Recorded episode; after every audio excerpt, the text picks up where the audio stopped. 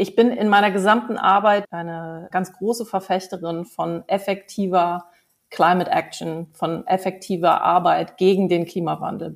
Womit ich aber ein Problem habe in diesem Fall ist dieser sprachliche Zusammenzug von Klima und Krieg, der den Eindruck erweckt, als wäre der Klimawandel der einzige Grund für einen Klimakrieg.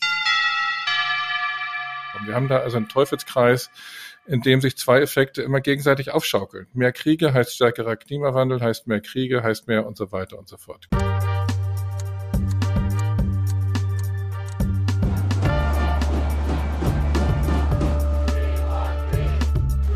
Disarm Friedensgespräche mit Linda Peikert und Jan van Aken. Brennende Wälder, Überschwemmung, ausgetrocknete Böden. Der Klimawandel ist an vielen Orten bereits spürbar, löst Leid aus, verschlimmert Armut, macht Menschen obdachlos. Und auch durch Kriege verlieren weltweit Menschen ihr Zuhause, ihre Liebsten und werden unter Umständen traumatisiert. In der breiten Öffentlichkeit wird zurzeit viel darüber diskutiert. Klima und Krieg, wie hängt das zusammen? Wir wollen uns heute damit beschäftigen, wie der Klimawandel Kriege verschärft. Gibt es heute schon Klimakriege und was kommt da noch auf uns zu? Ja, vorab wollen wir das ein bisschen einordnen, weil Klima und Krieg, das ist eigentlich ein Riesenthema. Das funktioniert im Prinzip ja auch in beide Richtungen. Das eine, was du gerade sagst, Linda, also verschärft die Klimakrise Konflikte und Kriege, aber auch andersrum. Also wie verstärkt denn das Militär und äh, wie verstärken Kriege auch die Klimakrise? Das fängt damit an, dass das Militär natürlich selbst eine ganze Menge Treibhausgase in die Luft bläst und Panzer, der fährt nicht mit Solar, sondern Leopard, habe ich mal nachgelesen, der verbraucht auf 100 Kilometer unfassbare 560 Liter Diesel. Und das andere beim Militär ist, dass die natürlich im Verhältnis zu, ich sag mal, zu anderen Wirtschaftszweigen ziemlich viel fliegen. Die ganze Luftwaffe ähm, ist ein enormer ähm, ähm, Treibhausgaserzeuger. Das heißt, ähm, die haben weltweit, ich glaube, rechnet man über fünf Prozent aller Treibhausgasemissionen kommen vom Militär die Kriege noch nicht mitgerechnet. Da wollen wir heute nicht drauf angehen. Das ist eine extra Sendung, denn das Brisante an dem Thema ist, dass in allen Klimaschutzabkommen von Kyoto bis zur Charta von Paris das Militär ausdrücklich ausgenommen wurde. Es gibt keine Transparenz, keine Verpflichtung zur Reduzierung.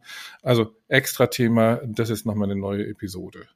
Und dann gibt es natürlich noch eine dritte Art, wie, wie ähm, Kriege und Klimakatastrophe sich bedingen, nämlich Kriege kosten Geld. Und dieses Geld kann dann nicht mehr für die Bekämpfung des Klimawandels ausgegeben werden. Kriege verhindern auch internationale Zusammenarbeit, wie jetzt gerade aktuell Russland-Ukraine-Krieg. Und ohne internationale Zusammenarbeit werden wir die Klimakrise nicht in den Griff bekommen. Wir haben da also einen Teufelskreis, in dem sich zwei Effekte immer gegenseitig aufschaukeln. Mehr Kriege heißt stärkerer Klimawandel, heißt mehr Kriege, heißt mehr und so weiter und so fort. Gar nicht gut.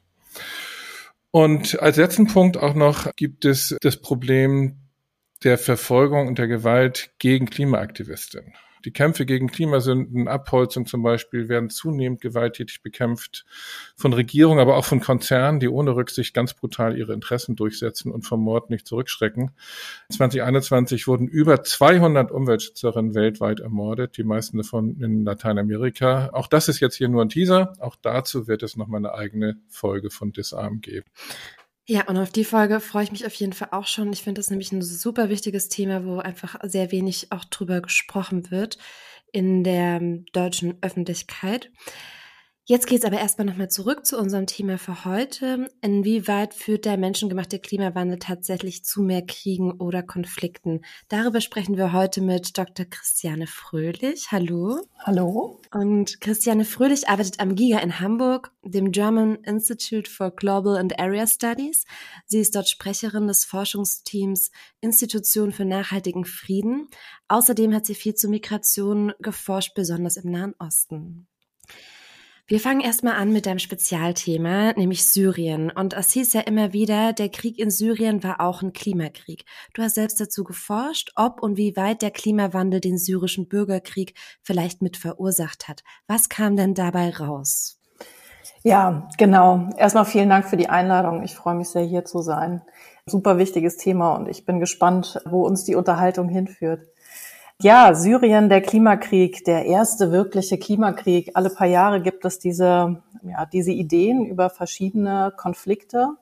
In Syrien war die dahinter liegen die Idee, es gab in Syrien eine Dürre in den Nullerjahren der 2000er. Eine Dürre, die die Syrerinnen und Syrer selbst als Jahrhundertdürre bezeichnet haben. Die hat zu ja, landwirtschaftlichem Kollaps in Teilen des Landes geführt, vor allen Dingen im Norden und Nordosten und hat viele Menschen dazu bewegt, ihre Heimat verlassen zu müssen als Binnenvertriebene in andere Landesteile, wo die Dürre nicht so stark war. Und die Idee ist, dass genau diese Migrantinnen diejenigen waren, die sozusagen das Fass zum Überlaufen gebracht haben. In der gängigsten Version, ich habe jetzt schon sozusagen meine Forschungsergebnisse mit, mit eingebaut, in der gängigsten Version dieser Kausalkette sind die meisten Leute vom Land in die Städte gegangen, Städte sowieso schon überfüllt und dann solche Dinge wie Arbeitslosigkeit. Und äh, hier sollen dann die Demonstrationen äh, losgegangen sein, und zwar getrieben von diesen KlimamigrantInnen. So ist diese Kausalkette. Nun ist es aber so, dass die KollegInnen, die dazu geforscht haben, das eher hypothetisch betrieben haben und eigentlich nicht mit den SyrerInnen selbst gesprochen haben. Und ich habe dann in Jordanien in den Flüchtlingslagern 2014, also in Satari und in Asrak, mit äh, Syrerinnen und Syrern gesprochen, die in der Landwirtschaft gearbeitet haben, die selber migriert sind, die selbst Menschen äh, aufgenommen haben, die aufgrund dieser Dürre ihre Heimat verlassen mussten und dann bei denen auf den Feldern gearbeitet haben. Und dabei ist rausgekommen, dass die Dürre und die Art und Weise, wie die Regierung unter Bashar al-Assad die Dürre eigentlich ignoriert hat, gar nicht darauf reagiert hat und sich gar nicht daran angepasst hat, nicht geholfen hat und so weiter, dass das auf jeden Fall bei denjenigen, die nicht betroffen waren von der Dürre, interessanterweise dazu geführt hat, dass sie gesagt haben, so, das nächste Mal kann die Dürre uns treffen. Wir wissen jetzt, wie die Regierung darauf reagieren wird. Und das ist ein Mosaikstein in, in diesem ganzen Bild, das dazu geführt hat, dass wir sagen, okay, jetzt reicht es, wir müssen wirklich auf die Straße gehen. Es sind aber gar nicht die, diejenigen gewesen, die von der Dürre tatsächlich betroffen waren in den 2000ern, ähm, die auf die Straße gegangen sind, zum Teil auch deswegen, weil das Menschen sind, die nicht das Geld haben, um sich freizukaufen vom Militärdienst, sodass das Risiko auf der Straße Familienmitgliedern, Brüdern, äh, Vätern, Onkeln und so weiter gegenüberzustehen, die ja als als Militär dort eben Dienst tun, um diese Aufstände niederzuschlagen. Das Risiko war extrem hoch für genau diese Teile der Bevölkerung. Sodass da also, würde ich sagen, an verschiedenen Stellen ja nicht ganz die Kausalität zu halten ist. Das beginnt auch schon bei sowas wie, wir haben noch gar nicht die Möglichkeit, wissenschaftlich eine einzelne Dürre zweifelsfrei ausschließlich auf den Klimawandel zurückzuführen. Dürren sind nichts Neues in der gesamten Region. Natürlich ist es unstrittig, dass der Klimawandel Dürren verstärkt und auch häufiger macht. Aber da beginnt sozusagen schon die Kausalkette zu, äh, zu bröckeln. Du hast kürzlich einmal einen Artikel von Blaming Nature geschrieben, also die Instrumentalisierung des Klimawandels, um von den eigenen Fehlern abzulenken. Kannst du das nochmal am Beispiel Syrien genauer sagen? Also wie wurde die Dürre da auch von Assad benutzt? Sowohl Bashar al-Assad als auch Mitglieder seiner Regionalregierung haben die Dürre in gewisser Weise als Ausrede genutzt, um sich reinzuwaschen von vielen Jahren von Missmanagement der natürlichen Ressourcen in den betroffenen Gebieten und auch das, was ich so eine Form von unterlassener Hilfeleistung nennen würde. Also eben keine Subventionen, ganz im Gegenteil sogar Streichung von Subventionen für Diesel, der benötigt wird, um Wasser aus der Erde zu bekommen mit Pumpen und dann im darauffolgenden Jahr während der Dürre Streichung von Subventionen für Düngemittel, die notwendig sind in solchen Situationen, wo wenig Regen fällt und dann auch Schädlinge häufiger werden. Also die, die Dürre beziehungsweise der Klimawandel als Grund für die Dürre ist quasi ein Angebot gewesen oder eine Gelegenheit für die syrische Regierung zu sagen, ja, nicht it's the economy stupid, sondern it's nature stupid. Wenn wir das dann nochmal so ganz kurz, vielleicht auch überspitzt zusammenfassen, äh, gibt es dann deiner Meinung nach sowas wie Klimakriege oder Klimakonflikte vielleicht gar nicht? Ich würde hier anfangen bei dem Begriff Klimakrieg oder Klimakonflikt.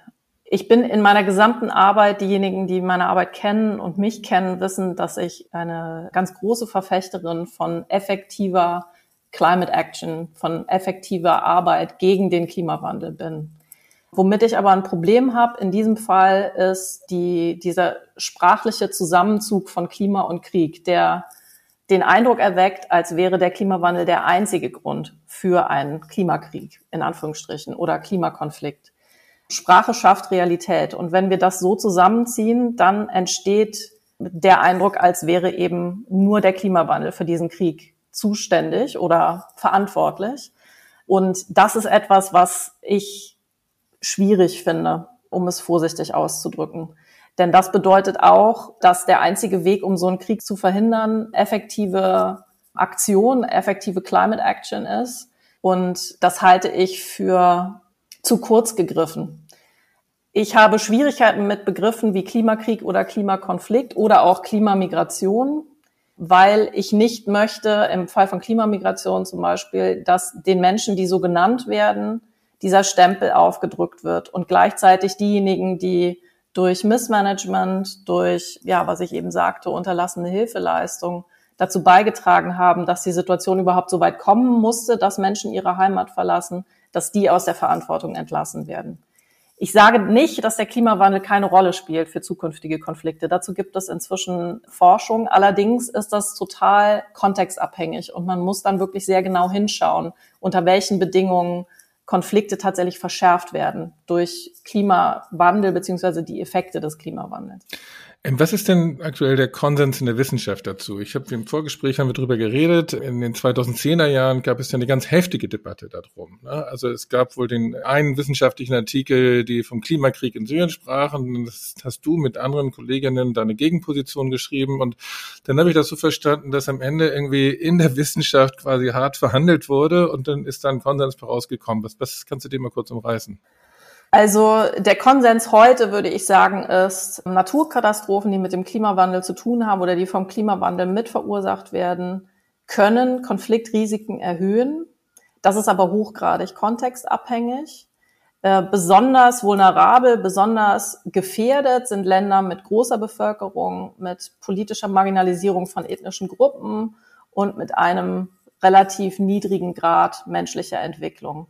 Da gibt es zum Beispiel Studien von meinen Kollegen Tobias Ide, Michael Broska, Jonathan Donges und Karl Friedrich Schleusner von, ich glaube, 2021, die das untersucht haben und die gezeigt haben, dass in solchen Ländern innerhalb von sieben Tagen nach einer Klimakatastrophe oder Naturkatastrophe tatsächlich eine Konflikteskalation stattgefunden hat. Wenn diese Zeitspanne zwischen Naturkatastrophe und Konflikteskalation größer ist, dann ist es weniger robust. Aber für bestimmte Fälle konnten sie das eben so zeigen. Ja, das, was du jetzt schilderst, ist ja im Grunde genommen nicht Klimawandel als Ursache, aber Klimawandel als Multiplikator von Risiken. Also das deckt sich mit, mit einer Arbeit, die ich gefunden habe vom Potsdam Institut, auch von dem Schleusner, den du erwähnt hast, von 2016. Das fand ich eine super spannende Arbeit. Die haben gewaltige Konflikte in der ganzen Welt angeguckt und haben das mit allen möglichen Faktoren korreliert, also rein statistisch. Und die einzige wirklich richtig signifikante Korrelation, also einen richtig statistisch nachweisbaren Zusammenhang, haben sie gefunden, da wo es eine hohe ethnische Diversität gibt, also was man auch mal gemeinhin so viel Völkerstaaten nennt, da gibt es einen ziemlich direkten Zusammenhang zwischen Klimakatastrophe und dann die Konflikte. Das heißt, ich habe ein Risiko, ich habe eh schon andere Verhältnisse, dann kommt der Klimawandel und dann können wir tatsächlich von sowas wie Klimakriegen oder von Klimawandel mit verursachten Kriegen reden, oder nicht? Ja, also wo ich immer mitgehen würde, ist bei so einem Satz wie der Klimawandel verstärkt das, was da ist. Mhm. Und wenn es in einem Land sowieso schon, aus welchen Gründen auch immer, das kann jetzt sein, verschiedene ethnische Gruppen, die vielleicht sowieso schon in einem Spannungsverhältnis zueinander leben oder eben auch andere Faktoren, wenn der Klimawandel ein solches Land trifft, und dann muss natürlich auch die Intensität gegeben sein, also oft konzentrieren sich die KollegInnen, die quantitativ arbeiten, dann eben auch auf Länder, die von Naturkatastrophen betroffen sind, weil das weil das so eindeutige Naturereignisse sind. Das ist was anderes als so eine langsame, schleichende Dürre. Da ist es sehr, sehr viel schwieriger, sowohl den Einfluss des Klimawandels als auch den Einfluss der Dürre auf so eine Konflikteskalation das herzustellen oder das, äh, das deutlich zu machen. Das heißt, wir müssen auch nochmal unterscheiden zwischen den unterschiedlichen Effekten des Klimawandels. Es gibt eben die sogenannten Fast Onset Events und es gibt die Slow Onset Events. Also es gibt Überflutungen oder Stürme oder Feuer oder Erdbeben oder ne, also schnell passierende Naturkatastrophen und dann gibt es eben die schleichenden. Mhm. Da ist es sehr viel schwieriger jeweils die die Kausalität überhaupt herzustellen bei den, bei den langsamen. Also Klima als Multiplikator von Risiken. Das geht auch in eine andere Richtung. Linda, du warst, letztes Jahr war das, glaube ich, in Nordsyrien und hast eine spannende Reportage mitgebracht zum vergleichbaren Thema. Genau, Stichwort Dürre. Der Boden in Nordsyrien trocknet ja auch immer weiter aus. Und ich war vor einem Jahr dort vor Ort, also im kurdisch geprägten Autonomiegebiet. Und die Region wird seit Jahren immer wieder von der Türkei angegriffen, vor allem mit der Begründung, die als Terrororganisation eingestufte PKK zu bekämpfen. Dieser Krieg hat viele Gesichter. Es gibt regelmäßige Drohnenangriffe, Embargos 2018, 2019, auch Bodentruppen und den Krieg mit dem Wasser. So habe ich das zumindest vor Ort immer wieder gehört. Und um mehr über diesen Krieg mit dem Wasser zu erfahren, bin ich nach Tapka gefahren, zu einem der größten Staudämme der Region.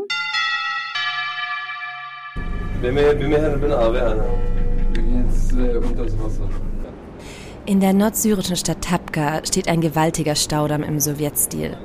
Gemeinsam mit Ziad, dem Leiter der technischen Abteilung und einem Übersetzer, geht es erstmal zum Herzstück des Dammes. Dunkelrote Turbinen sind in einer großen Halle in einer geraden Linie angeordnet.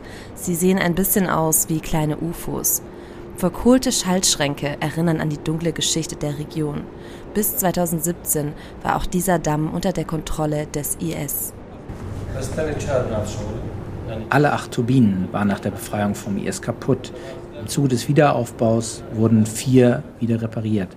Vier von acht sind also einsatzfähig. Die anderen vier konnten nicht repariert werden, weil die sowjetischen Ersatzteile fehlen. Von den vier, die einsatzfähig sind, arbeiten aktuell zwei, weil es zu wenig Wasser gibt.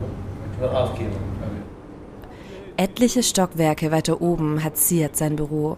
Von hier aus kann man auf den Staudamm runterblicken. Früher sprudelte das Wasser aus den Schleusen, heute fließen nur kleine Rinnsale von der einen Seite zur anderen. Nahe des Flussbettes leuchtet die Vegetation in saftigem Grün. Richtung Horizont staubige Erde und Trockenheit. Der Hauptgrund dafür, dass das Wasser weniger geworden ist, ist die Türkei, die sich nicht an die Abmachungen hält und das Wasser als Mittel der Kriegsführung benutzt. 1978 gab es ein Abkommen, die Türkei muss 510 Kubikmeter Wasser pro Sekunde durchlassen. Davon müssen 58 Prozent im Irak ankommen. Gestern gab es eine Menge von 245 Kubikmeter. Sagt Siad. Das war ein guter Tag. Manchmal sind es auch unter 200 Kubikmeter. Der Euphrat fließt von der Türkei durch Syrien weiter in den Irak. Die autonome Selbstverwaltung von Nord- und Ostsyrien, mehrheitlich kurdisch geprägt, wirft der Türkei vor, das Wasser zurückzuhalten. Der Wasserpegel des Euphrats ist zum Zeitpunkt meiner Reise um drei bis vier Meter zum Normalzustand gesunken. Ein Jahr später sollen es sogar sechs Meter sein. Mesopotamien, das einst so fruchtbare Land, trocknet aus. Der Staudamm wird nicht nur zur Stromerzeugung gebraucht. Es gibt mehr Trockenheit seither. Der Klimawandel hat auch Einfluss auf die Region und die Wasserversorgung. Die Dämme wurden nicht in erster Linie für die Stromversorgung errichtet, sondern für Trinkwasser und Agrarwirtschaft.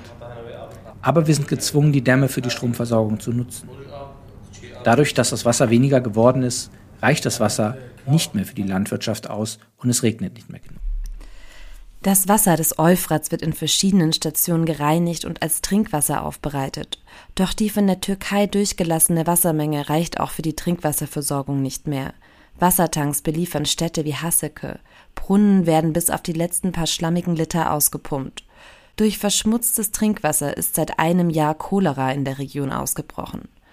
Parallel dazu steigen die Temperaturen in der Region so rasant wie sonst kaum wo.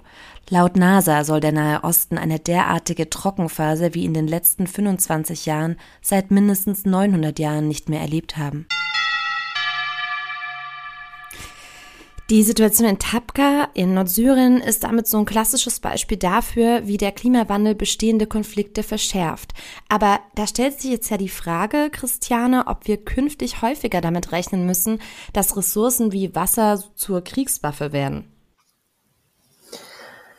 Ich tue mich so ein bisschen schwer mit solchen Vorhersagen in Ermangelung einer Kristallkugel. Es ist so, die Wissenschaft hat über die letzten Jahrzehnte sehr viel Wissen produziert darüber, dass es sogenannte Wasserkriege eigentlich nicht gibt.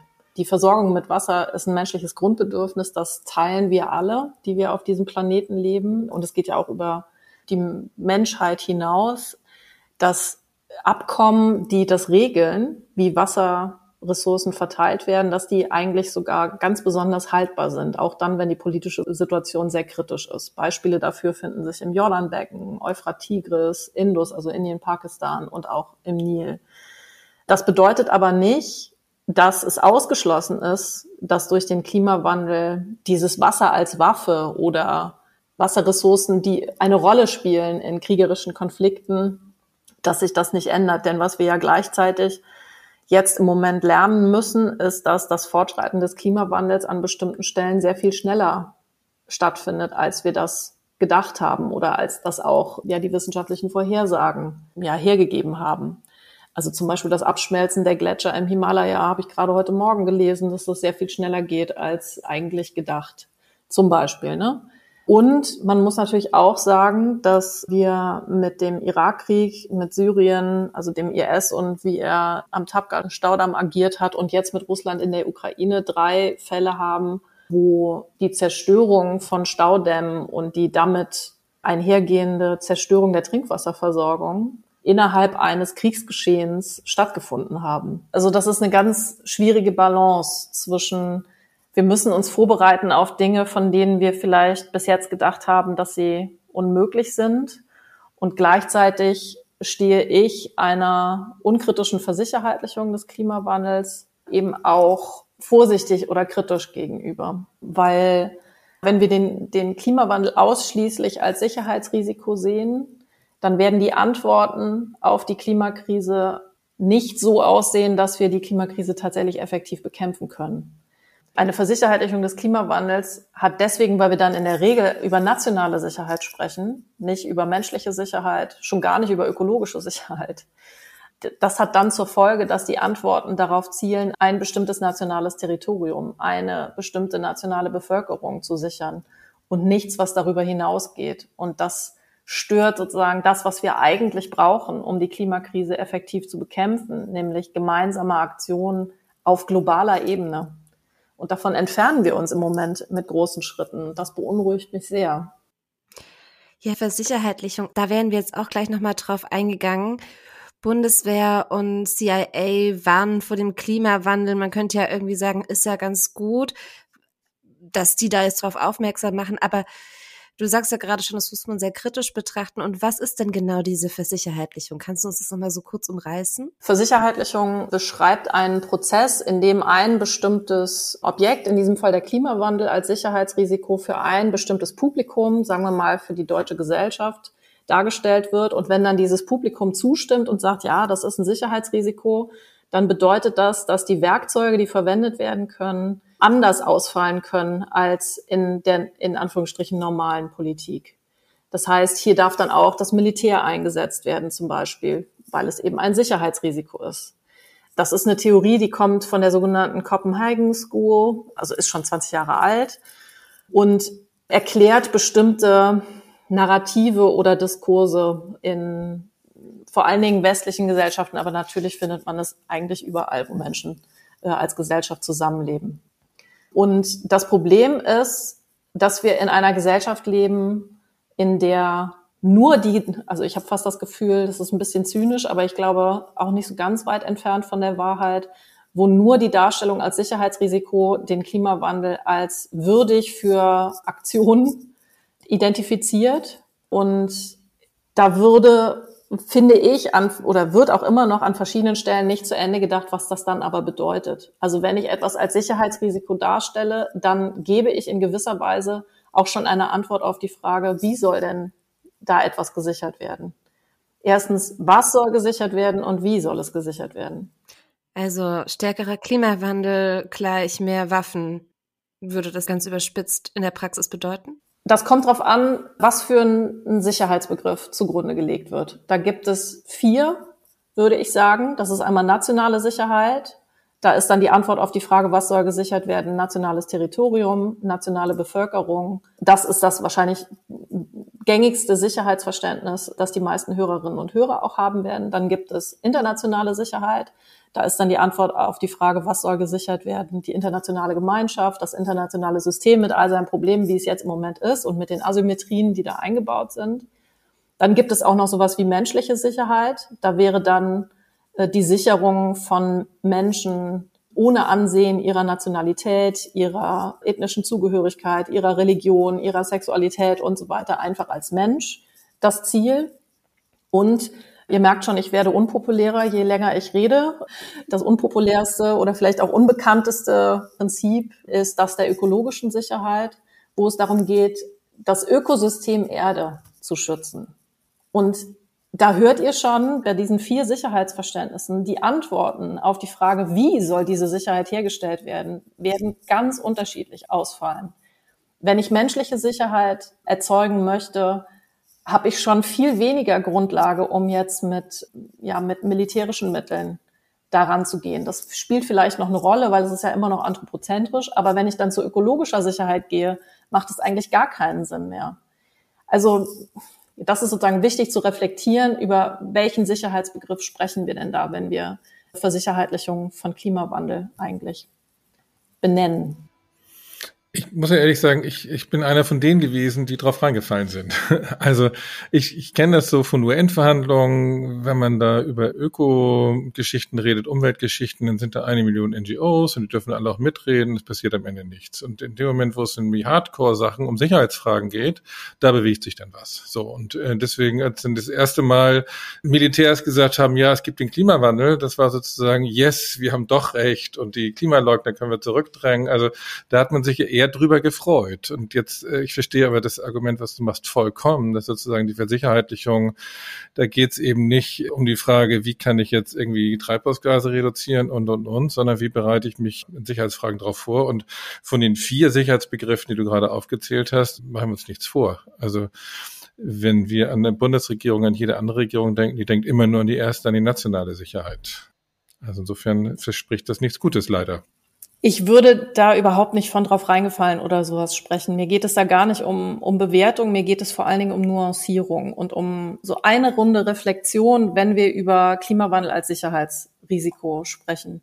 Und gleichzeitig ist es ja wahnsinnig wertvoll, wenn wir wichtige politische Akteure dazu kriegen, zu verstehen, die Klimakrise ist eine globale Krise und wir müssen uns da jetzt drum kümmern. Und insofern ist es ein Stück weit auch der Zweck heiligt die Mittel. Ne? Mhm. Aber wenn es dann weitergeht, dann muss man eben, finde ich, nuanciert schauen, was sind denn jetzt wirklich die richtigen Antworten. Also ich, um das mal auf die Spitze zu treiben, ich habe in der Vorbereitung mit äh, Professor Jürgen Schäffran auch in Hamburg geredet, der auch zum, zum gleichen Themenbereich arbeitet und der hat dann einen ganz tollen Satz gesagt, der hat mich echt zum Nachdenken gebracht. Wenn die Sicherheitspolitik sich auf Klimakrieg vorbereitet, dann wird er wahrscheinlicher. Was sagst du dazu? Ja, da stimme ich Jürgen, da stimme ich Jürgen wirklich zu. Also da, da führt er äh, sehr pointiert äh, Erkenntnisse aus unterschiedlichen Feldern der Friedens- und Konfliktforschung zusammen. Äh, Finde ich sehr nachvollziehbar und sehr beunruhigend. Ja, ich glaube, dass wir so Aufrüstung nicht gut finden in dieser Runde. Da herrscht bestimmt Konsens. Wenn wir jetzt den Klimawandel uns anschauen und quasi merken, okay, es soll eben deswegen keine Aufrüstung geben, was wäre dann sowas, was erstrebenswert wäre? Also wären wir jetzt mal bei, ich wünsche mir was. Ich glaube, was ich mir wünschen würde, wäre, wenn der Klimawandel aus den sicherheitspolitischen Debatten herausgeholt würde und der Prozess läuft, äh, was ich wieder äh, sehr hoffnungsvoll finde. Und wenn er stattdessen in alle Ressorts, in alle Bereiche des gesellschaftlichen Zusammenlebens Eingang finden würde als die globale Krise, die er ist. Das heißt, wir müssen den Klimawandel nicht bekämpfen in einer Runde, die äh, sich vor allen Dingen mit nationaler Sicherheit beschäftigt oder nicht nur dort bekämpfen, sondern im Entwicklungsministerium, im Finanz- und Wirtschaftsministerium, in, in allen Bereichen des gesellschaftlichen Zusammenlebens. Das bedeutet natürlich unangenehme Diskussionen darüber, wie wir unser Leben führen und wie wir es in Zukunft führen. Und was wir anderen Ländern, die auf unterschiedlichen Entwicklungsstufen sind, erlauben, was heißt erlauben, das ist schon wieder so paternalistisch, was sozusagen global möglich ist an Entwicklung, was wir da noch wollen, wie viel Rohstoffe wir noch aus der Erde holen wollen oder dürfen und was das bedeutet für die Gestaltung der Erde und des gesellschaftlichen Zusammenlebens und damit meine ich global gesellschaftliches Zusammenleben, äh, wie wir es bis jetzt kennen. Und das ist etwas, was bis jetzt, also da, da gibt es Anfänge und da gibt es Akteure, die das sehr radikal fordern. Und da gibt es eben diejenigen, die sagen, wir müssen realistisch bleiben und die, platt gesagt, die äh, Autoindustrie schafft Arbeitsplätze und so, ne? Also das ist ja die, die typische Diskussion innerhalb von Deutschland. Aber ich glaube, dass wir da hinkommen müssen, dass wir in wirklich allen Bereichen uns überlegen müssen, wo können wir uns besser anpassen und wo können wir effektiv gegen die Erderwärmung arbeiten. Mhm. Und darauf ist nicht die einzige Antwort mit Sicherheitspolitik. Ich finde, das war ein wirklich sehr schönes Schlusswort. Ich habe richtig viel gelernt heute und möchte mich ganz herzlich bedanken bei dir, Christiane. Ja, ich mich auch. Sehr ich gerne. Mich auch. Wunderbar. Das hat mir wirklich super gefallen, wieder viel gelernt. Und zum Abschluss haben wir Christiane Fröhlich dann noch nach einem Buchtipp zu diesem Thema gefragt. Und sie hat wärmstens empfohlen ein Buch von Mike Helm, Contemporary Climate Change Debates, a Student Primer, ist auf Englisch. Den Link packen wir in die Show Notes, aber es hat sie wärmstens empfohlen, weil es immer beide Seiten der Debatte beleuchtet. Das ist ein Lehrbuch. Und zwar hat er das so gemacht, dass er alle Fragen in Bezug auf den Klimawandel, wo es eben kontroverse Debatten gibt, und das sind ja einige, Migration ist zum Beispiel eine davon, hat er so äh, bearbeiten lassen von seinen Autorinnen und Autoren, dass er quasi einmal die Ja-Antwort vertreten lässt und einmal die Nein-Antwort. Also wenn zum Beispiel so eine Frage wie, führt der Klimawandel zu mehr Migration und damit zu mehr Konflikten, dann hat er Autoren gebeten, Ja zu begründen und Nein zu begründen. Und das finde ich einen total guten Ansatz. Und das ist tatsächlich ein Buch, aus dem ich auch wahnsinnig viel rausgezogen habe. So, Jan, ich fand es heute mal wieder total interessant. Auch viele neue Perspektiven, die Christiane uns da nochmal eröffnet hat. Was hast du denn mitgenommen? Was sind denn deine, deine Top-Punkte heute gewesen? Ja, ich habe zwei Punkte vor allem. Das erste ist, dass das mit dem Begriff des Klimakrieges nicht ganz so einfach ist. Also so, da ist eine Dürre, danach wird geschossen, dann ist es ein Klimakrieg, dass das so einfach nicht funktioniert, aber dass völlig klar ist, dass der Klimawandel ein Multiplikator von Risiken ist. So, das ist die erste für mich ganz wichtige Message. Und das zweite, das mit dem Blaming Nature, also dieses Missbrauchpotenzial, das Klimaargument. Wenn, wenn ich als Regierung was voll gegen die Wand fahre, dann rufe ich einfach laut Klimawandel, dann ist Klimawandel schuld und nicht ich. Das spricht jetzt natürlich überhaupt nicht gegen auch, auch ähm, starke Effekte vom Klimawandel. Aber wenn ein besonders konservativer oder so ein richtig böser Akteur, können wir glaube ich bei Assad sagen, oder? Wenn die Klimawandel rufen, dann müssten wir erstmal ziemlich genau hinschauen, ehe wir uns darüber freuen. Ja, bei den Punkten kann ich dir voll zustimmen. Die fand ich auch total interessant. Und auch dieses Konzept von Versicherheitlichung. Also, dass es so Sicherheitsfolgen gibt des Klimawandels, dass man sich überlegen muss, wie geht man mit der Sicherheitslage um. Aber dass da eben auch immer die Frage ist, welche Sicherheit ist eigentlich gemeint? Da hat sie ja diese vier verschiedenen Sicherheiten aufgezählt. Und natürlich sehr schade, dass bei uns aktuell vor allem mir so vorkommt, als sei es die nationale Sicherheit, die gestärkt wird mit der Begründung des, äh, des Klimawandels und man eigentlich so weit gehen kann, dass man sagen kann, der Klimawandel wird ein bisschen als Legitimation für geschürten Nationalismus verwendet, was wirklich erschreckend und gleichzeitig auch, glaube ich, äußerst gefährlich ist. Und Der andere Punkt geht bei mir nochmal in Richtung Krieg um Wasser. Also es wird ja seit Jahren darüber diskutiert, dass es eben Kriege um Wasser gibt. Und mich hat total verwundert, dass die Wissenschaft herausgefunden hat, dass es in der Vergangenheit wohl gar nicht so viele Kriege und Konflikte um Wasser gab und dass diese Abkommen rund um Wasser bisher eigentlich relativ gut eingehalten worden sind, auch in Konflikten aber dass es eben in Zukunft trotzdem ein großer Konfliktpunkt sein kann. Und ich finde es auch sehr spannend, dass sie auch gesagt hat, dass die Wissenschaft da jetzt eben einfach nochmal hingucken muss und gucken muss, wie, wie verändert sich das jetzt mit, mit dem Klimawandel.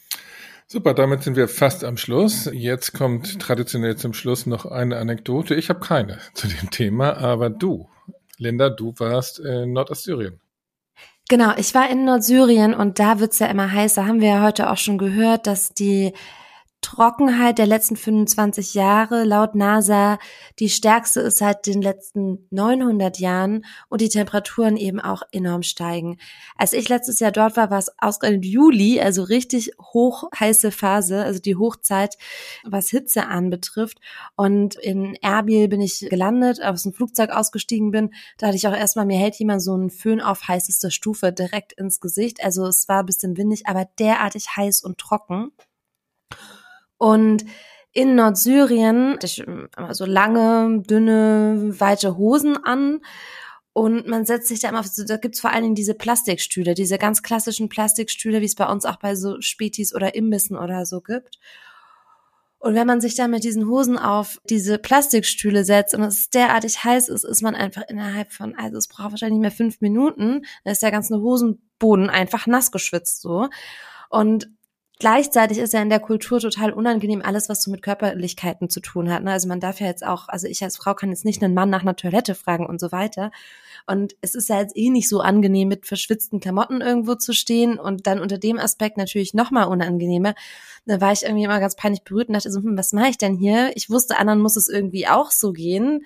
Und dann haben mir aber die Frauen dort vor Ort erklärt, okay, pass auf, wenn du aufstehst, stellst du dich einfach für ein bis zwei Minuten an die Wand und so schnell, wie das sich alles nass schwitzt, trocknet es halt auch wieder und dann kriegt keiner mit.